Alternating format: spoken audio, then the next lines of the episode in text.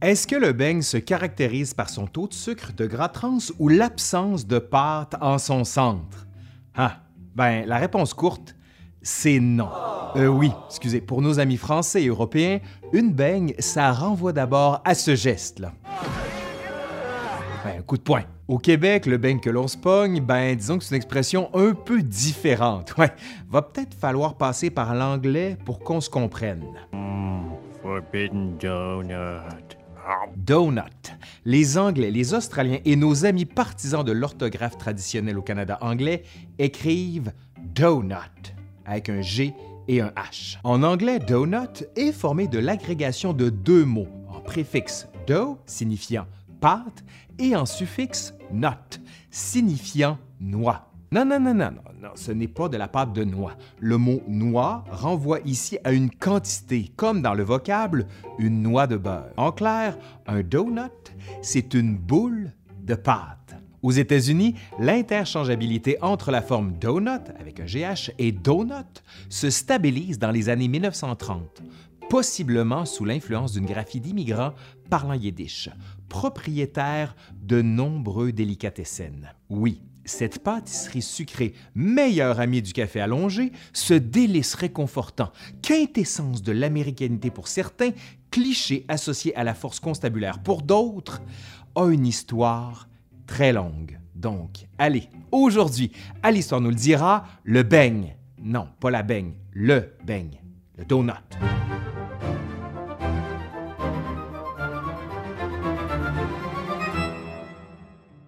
Le mot anglais dough se traduit en français par pâte. Retournons aux fondamentaux. Une pâte, c'est une préparation de farine, de levure et d'eau pour délayer le tout.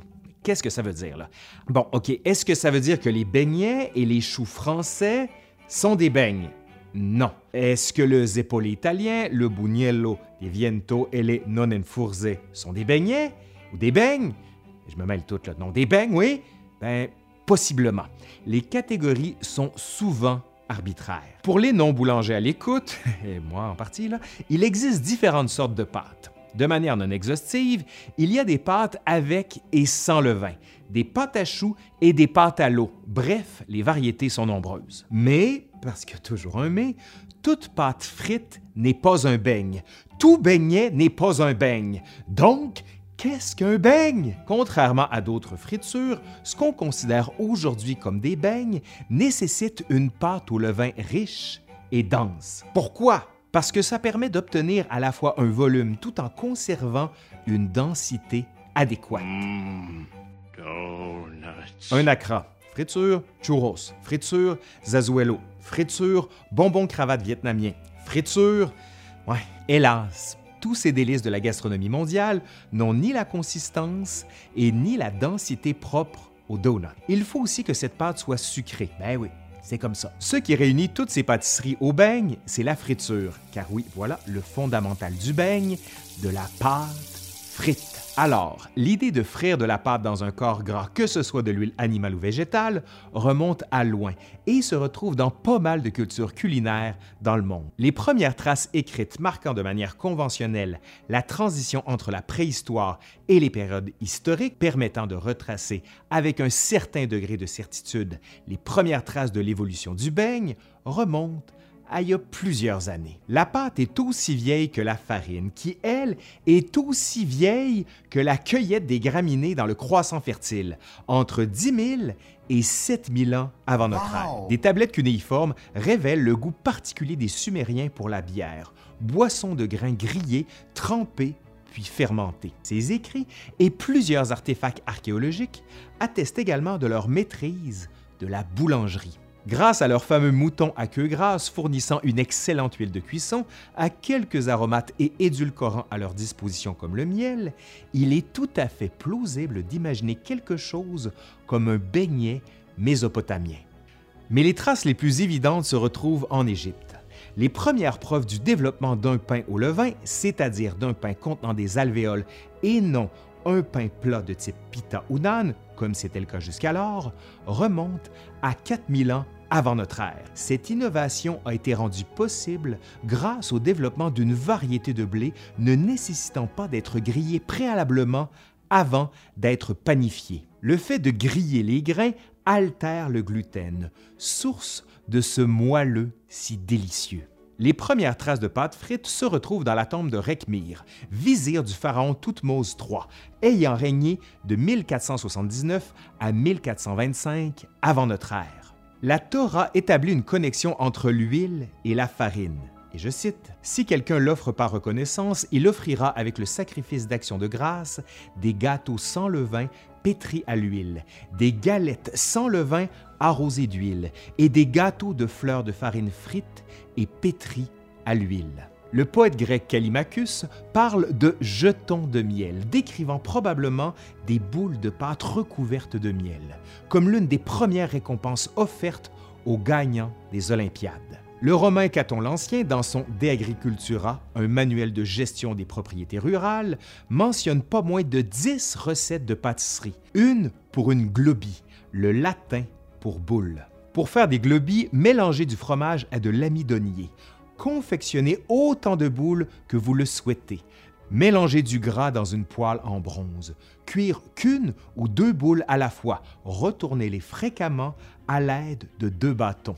Lorsque cuits, retirez-les, nimbez-les de miel, roulez-les dans des graines de pavot, puis Voilà ce qui ressemble à un beigne, non? Mais rien dans la recette mentionne une pâte fermentée au levain. Le globi n'est donc pas un beigne. Pour véritablement trouver un ancêtre au beigne, il faut aller chercher du côté des Arabes. Lors du premier califat, le califat abbasidide, on produit une riche bibliothèque de livres de cuisine. D'ailleurs, beaucoup de recettes compilées dans les livres de l'Occident chrétien à partir du Moyen Âge proviennent de la traduction de ces livres de cuisine issus du monde arabe. L'une des innovations essentielles transmises par ces écrits proviennent des morts d'Andalousie, soit l'ajout d'œufs à la pâte. Les œufs permettent d'obtenir une pâte riche et moins huileuse, donc plus maniable. C'est ce qui permet de confectionner des beignets de forme plus élaborée, comme des anneaux. Oui, le fameux trou. On le retrouve ainsi dans certaines recettes en Afrique du Nord. Voilà donc le premier beigne. Certains épaules siciliens reprennent à l'identique cette recette. Bon, il y a aussi ces fameux trous de beigne, ces petites boules de pâte frites et sucrées. De ce côté-là, la déclinaison est quasi infinie. Pensons au fameux grand-père dans le sirop du Québec ou bien aux pets de sœur français, pas ceux du Québec, non, non, non, ça c'est autre chose. Là. Ou encore les buñuelos de viento espagnols et les nonnenfruse allemands. Tout ce qui distingue un trou de beigne des autres fritures, c'est sa pâte qu'il partage avec le beigne. D'accord, oui, mais le donut, c'est américain, non? Bon, oui, c'est vrai. L'Amérique, c'est deux continents qui regroupent une très grande diversité de peuples, nations et cultures. Déjà, parmi les premiers peuples, on retrouve la bannique, une sorte de pain de maïs sans levain, parfois frite dans de la graisse d'ours ou d'autres animaux les colonisateurs espagnols débarquent dans les Amériques emportant avec eux leurs recettes, et en particulier les Majorquins de Saint-Augustin en Floride et leurs fameux fromajadas, une sorte de beigne de fromage. N'oublions pas les Canadiens, Acadiens et autres colons français avec leurs beignets et leurs pêtes de sœur, toujours cuisinés de nos jours de Gaspé à la Nouvelle-Orléans. D'ailleurs, il semblerait que ce soit dans une édition de 1769 du Nouveau cuisinier royal et bourgeois, déposé à la Nouvelle-Orléans, que les premières recettes de beignes sur le territoire qui allait devenir les États-Unis ont été trouvées. Ouais, sauf que ces beignets de riz ne correspondent pas trop à l'idée qu'on se fait d'un beigne aujourd'hui. N'empêche qu'il est tout à fait juste de dire que le beigne, c'est d'abord états-unien question. Les États-Unis, ce sont d'abord les anciennes colonies britanniques qui ont pris leur indépendance.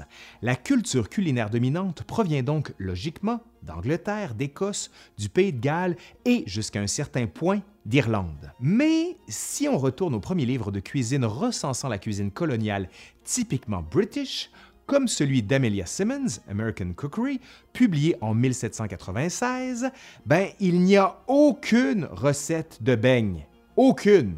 Non. Donc, le beigne, ce n'est pas british. Mais les États-Unis ont été peuplés par bien d'autres groupes culturels. Parmi les colons qui sont venus peupler ce qui deviendra les États-Unis, on retrouve les Pennsylvania Dutch, qui n'ont rien à voir avec des Hollandais, les Dutch. Dutch, c'était l'usage anglais médiéval, c'est-à-dire avant l'indépendance des provinces unies des Pays-Bas du Saint-Empire romain germanique en 1581, soit neuf ans avant l'établissement de la première colonie anglaise sur l'île de Roanoke, puis la fondation de Jamestown en Virginie en 1607. Ce sont en fait des Allemands protestants de la région du Palatinat venus s'établir dans la colonie de Pennsylvanie. Ces colons cuisinent des krapfen, des boules de Berlin, soit des beignes fourrés à la confiture ou à la crème pâtissière. Ça vous dit quelque chose, non? Autre tradition pâtissière à considérer, celle des colons hollandais venus s'établir en Nouvelle-Hollande et de Nouvelle-Amsterdam.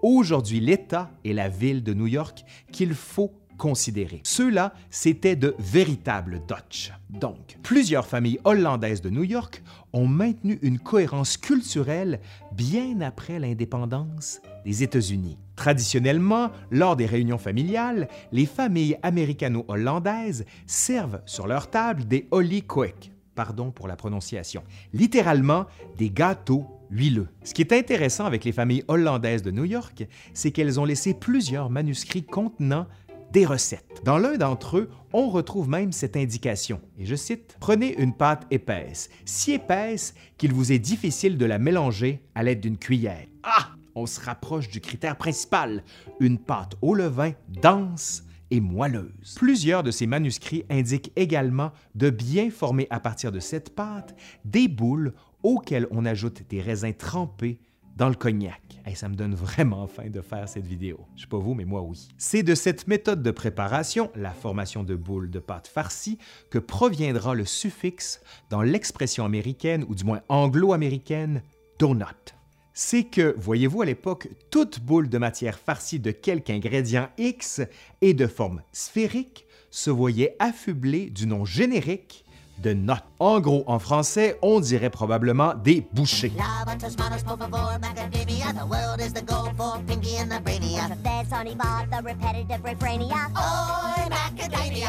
Bref, à partir de la fin des années 1790, la bonne société états-unienne entend se distinguer par la culture culinaire, se distinguer surtout de la culture britannique, et aussi de trouver une forme de raffinement plusieurs livres de cuisine sont publiés pour exploiter et expliquer cette nouvelle culture du raffinement.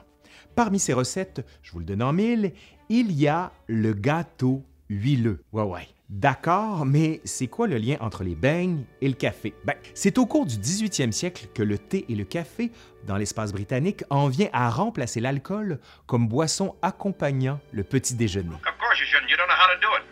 Art. Don't let it soak so en 1866, le célèbre écrivain Henri David Thoreau se remémore un petit déjeuner pris à Cape Cod, dans l'État du Massachusetts, composé d'anguilles, de gâteaux au petit lait, de pain, de fèves, de donuts et de thé. On trouve aussi d'autres occurrences du type durant cette période. Elle laisse à penser que la pratique de prendre un beigne avec une boisson chaude au petit déjeuner se serait développée en Nouvelle-Angleterre. Au 19e siècle, le café remplace progressivement le thé comme la boisson de choix des États-Unis moyens. À la fin de ce siècle, la paire café-beigne devient un repas usuel aux États-Unis. C'est donc à cette période que l'idée de manger un dessert pour déjeuner est née. Et attendez, là, mais pourquoi trouer les beignes? Hein? Pourquoi on fait un trou? Pour faire simple, la poudre à pâte. Faire lever de la pâte avec la levure, c'est long. Dès les années 1790, les livres de recettes suggèrent des méthodes pour faire lever de la pâte à l'aide de levain chimique. Après quelques essais infructueux, l'usage du bicarbonate de soude, la poudre à pâte, se répand. Oui, mais le rapport avec le trou, j'y viens, j'y viens, calmez-vous, ça s'en vient. Contrairement à une pâte au levain naturel, une pâte levée à l'aide de bicarbonate de soude est beaucoup plus détrempée. Donc, une boule de pâte détrempée lancée dans une large casserole d'huile bouillante tend à perdre son centre. Il y a aussi une histoire qu'on raconte parfois, celle d'un certain capitaine Gregory, marin dans l'État du Maine, qui aurait demandé à son cuisinier de percer un trou dans ses beignes afin de pouvoir les enfiler dans une corde et ainsi les protéger de l'eau de mer. Eh bien non, il n'existe aucune preuve tangible permettant de corroborer cette légende. Elle coule si vous me passez l'expression. D'ailleurs, sinker en argot états-unien signifie beigne, une possible référence à cette propension des pâtes détrempées à couler au fond de la marmite. Bon, on ne peut pas parler de beigne sans parler de ces chaînes de restaurants qui pullulent partout en Amérique du Nord. Tout part d'un problème.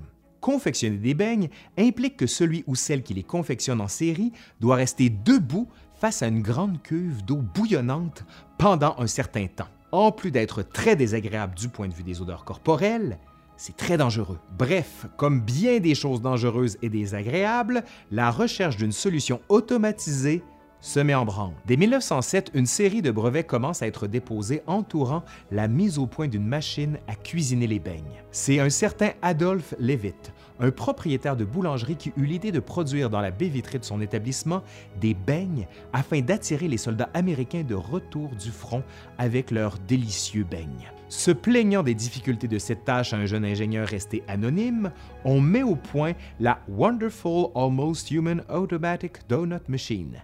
Et c'est un succès. À l'image de l'industriel automobile Henry Ford, Levitt ira plus loin. Il va commercialiser une huile de friture spécialisée pour la production de beignes et de flocons de pré-mélange à pâte il mit en place la Display Donut Machine Corporation. Il va s'associer à la compagnie de café Maxwell House, renforçant ainsi le lien déjà établi entre le beigne et le café. Bref, à la fin des années 1930, Levitt était à la tête d'un empire du beigne. D'autres le suivront, dont Vernon Rudolph, le fondateur des beignes Krispy Kreme. Le secret du succès de cette compagnie est fondé d'abord sur une recette utilisant une crème à base de pommes de terre. Plus encore, la théâtralisation de la production qui vise à attirer les passants. Au centre de chaque établissement se trouve une machine automatique à confectionner des beignes les pâtisseries cuites en direct défilent sur un tapis roulant devant les yeux des clients alléchés. L'odeur, le mouvement et l'affiche qui mentionne beigne frais maintenant entraînent souvent une ruée de gens venant se goinfrer de gras et de sucre c'est la formule gagnante de Krispy Kreme. Durant la Seconde Guerre mondiale, Levitt va sentir la bonne affaire. Il va donner à l'armée des machines à fabriquer des beignes sous condition que l'armée s'approvisionne exclusivement en mélange à pâte et en huile chez la Donut Corporation of America, qu'il va mettre en place en 1939. Après la Deuxième Guerre mondiale, Levitt poursuit son plan il va offrir aux soldats de retour du front la possibilité de se lancer en affaires avec un modèle tout en un, ou du moins tout compris. Machine, mélange, huile, brochure explicative qui permet à tout homme et femme, qui sont bien sûr entreprenants, de se lancer aisément dans l'industrie florissante du beigne. Ah! le rêve américain. Résultat, plusieurs se lancent dans l'aventure. Dans les années 1950, plusieurs petits restaurants ne vendent que du café et des beignes et ils vont se mettre en place un peu partout aux États-Unis. Certains auront un avenir plus glorieux que d'autres. C'est le cas de Dunkin' Donut, fondé à Quincy, au Massachusetts. Dans les années 1950, Dunkin' Donut, donc, qui est fondé par un ancien travailleur de chantier maritime, William Rosenberg, va commencer à prendre de l'expansion. Dès 1955, son succès va inciter Rosenberg à vendre des franchises, ce qui n'est pas sans rappeler l'histoire de McDonald's à la même époque. De l'autre côté de la frontière au Canada, la Donut Corporation of America vendait déjà ses machines et ses produits dès 1931. Pourtant, il faudra attendre les années 1960 pour que le modèle d'affaires de la vente de beignes s'installe. C'est d'ailleurs à ce moment que Dunkin' Donut traverse et s'installe au Canada. Pourtant, l'Empire va contre-attaquer. En 1964, l'ancien joueur de hockey à la retraite Tim Horton va ouvrir son premier restaurant de beignes à Hamilton, en Ontario. Une décennie plus tard, alors que Tim Horton va mourir tragiquement dans un accident de voiture, la compagnie qu'il va mettre en place regroupait quelques 40 franchisés. Pourtant, dans les décennies suivantes, Tim Horton en vient à conquérir toujours plus de territoire, jusqu'à devenir aujourd'hui le pourvoyeur de près de 80% de l'ensemble des beignes vendus au Canada. La domination de Tim Horton est telle que la chaîne est devenue une icône identitaire du pays, une incarnation de son mode de vie. Dans les zones périurbaines, pas une banlieue n'a pas une, voire plusieurs franchises Tim Horton. Tim Horton a même traversé la frontière et est désormais présent aux États-Unis. Allez, c'est fini pour aujourd'hui. Merci à Mathieu Perron qui a collaboré à cette vidéo. Si ça vous a plu, vous savez quoi faire. Un pouce par en l'air, vous partagez, vous commentez, vous faites vivre la vidéo. Allez, je suis Laurent Turcot de l'Histoire nous le dira et je vous dis à la prochaine. Allez, bye.